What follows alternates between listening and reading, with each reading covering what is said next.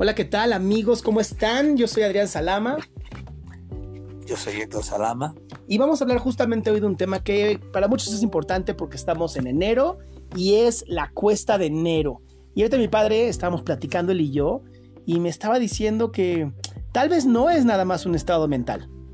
Claro que no, porque en muchas personas, por ejemplo, dependiendo el, la, cultura, subcultura que esté, puede ser una persona que está trabajando y, cuando le dan el aguinaldo o la última parte de los sueldos que se le dan al fin de año, eh, muchos de ellos lo que hacen es recuperar, mm, eh, eh, por ejemplo, joyas o alguna situación valiosa que ellos han ido al Monte de Piedad y entonces eh, tiene que recuperar esas cosas porque las gastaron antes en fiestas o en viajes o en todo esto.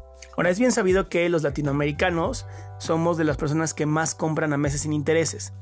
Y desgraciadamente creo que esto es uno de los problemas que más eh, podemos afrontar en la cuesta de enero, ya que muchas de las cosas que a lo mejor compraste en diciembre, noviembre, fueron a 18 meses y no nada más a 12, y entonces las estás pagando por casi dos años. Es cierto eso, totalmente cierto, por eso, eh, pero tienen muchísimo éxito porque en el, en el, en el, en el eh, ¿cómo lo llamaríamos? En la parte psicológica colectiva, las personas piensan que es que la palabra sin intereses implica que no les están cobrando intereses de otra manera, es decir, aumentan los precios o, bajan los precios aparentemente bajan los precios, pero eh, pero el valor es superior. Es decir, yo recuerdo cuando yo era chico que eh, en algunos lugares que yo conocía aumentaban las cosas y ponían después el descuento. Sí, al final yo no creo que a las empresas se les ocurra perder, ¿no? No, no pierden. Ninguna empresa pierde.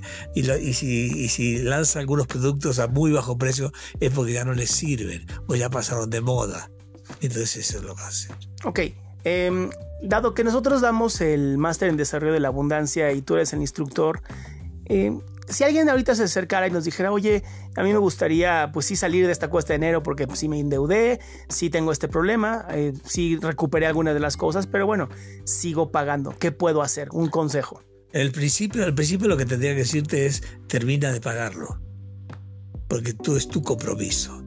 Y lo más importante para una persona triunfadora es cumplir con sus compromisos. Si tú hiciste algo así, págalo. Y ya que lo pagaste, empieza a pensar después qué vas a hacer contigo mismo, porque ese es un problema tuyo. Y es un problema tuyo que tú te fabricaste. Nadie lo hizo contigo, tú lo hiciste. Entonces la responsabilidad que implica también la respuesta buena, adecuada a, lo, a algo que tú hiciste, es importante también la autorresponsabilidad. Es decir, si yo me meto en algo así, yo tengo que resolverlo. El único consejo que te digo es que esto sea una lección que aprendas de esta lección. Aparte, y qué bueno que hablas de aprender, parte de lo que vemos en, ciertos documentales y hemos visto en ciertas investigaciones socioculturales de México es que se le invierte muy poco a la educación. Así es. O sea, tienes como la educación privada, este, una vez que terminas tu licenciatura a lo mejor o tu preparatoria, pues ya empiezas a trabajar y, dejas de prepararte. Es eh, Este máster que, que desarrollaste y que desarrollé yo, em, creo que eh, lo que genera es en las personas esto que mencionas muy bien, que es la responsabilidad. Ahora, si alguien deseara entrar a este máster y de pronto la palabra abundancia le suena como aprender velitas o inciensos, ¿qué le dirías? Que no es así. Que lo que importa en, esta, en este máster eh, básicamente es la metodología. Es decir, es una, este no es un taller común y corriente de esos de tres días en donde dicen, este, en una semana lo hago millonario o algo por el estilo.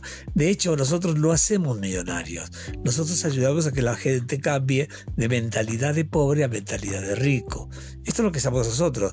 Eh, nadie sale del máster de desarrollo de la abundancia como rico, pero sí, pero sí sale con la mentalidad de rico y entonces ya puede hacer cambios, de hacer las cosas. De hecho, va haciendo la, la estructura metodológica de, la, de, nuestro, de nuestro máster, lleva a eso, que la persona vaya aprendiendo a resolver sus asuntos pendientes, sus creencias falsas de niño, sus creencias que él yo no digo falsas porque él las cree verdaderas, pero sí las voy a llamar creencias que lo aprendimos cuando éramos niños de otras personas que nos transmitían sus problemas.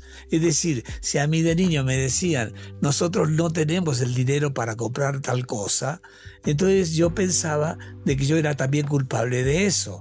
¿Me explico? Entonces, muchas veces eh, la, gente de una cierta subcultura de bajo nivel tiende a eh, conformarse Ejemplo, hace poco una de las señoras que venden eh, de más de 70 años que vende gelatinas en la calle, me dijo, ojalá que en este año haya mucha salud. Y yo simplemente le dije, bueno, y dinero y amor, ¿no? Porque son las tres cosas que se, dicen, salud, dinero y amor. Y ella dice, no, dinero, eh, dinero es muy difícil. Digo, ¿por qué cree que es muy difícil? Porque, mira, hay que conformarse con lo que uno tiene. Entonces, es obvio que esa creencia hace, limita la capacidad y el ingenio creativo. Entonces la, persona ya se quedó estancada, ya por la edad que tiene, más de 70 años, ya se quedó estancada en eso y no va a haber cambios para ella. Para ella lo importante es el gusto de vender lo que sea y, tener lo que sea para lo que necesita. Claro. Pues mira, a mí me gustaría invitar a, los que nos están escuchando a que escriban en el link de abajo, va a haber un correo electrónico. Nos escriban eh, si les interesa entrar en este máster y si es así, mándenos un correo, pónganos eh, un poquito su historia del por qué creen que ustedes merecen una beca para este máster y la metemos en nuestro comité y de ser así, de ser aceptada tu beca, puedes llegar a una beca hasta de un 50%. Entonces te agradezco mucho Héctor que hayas hecho esta pequeña entrevista y espero que nuestros radioescuchas, bueno, pues también estén presentes. Gracias.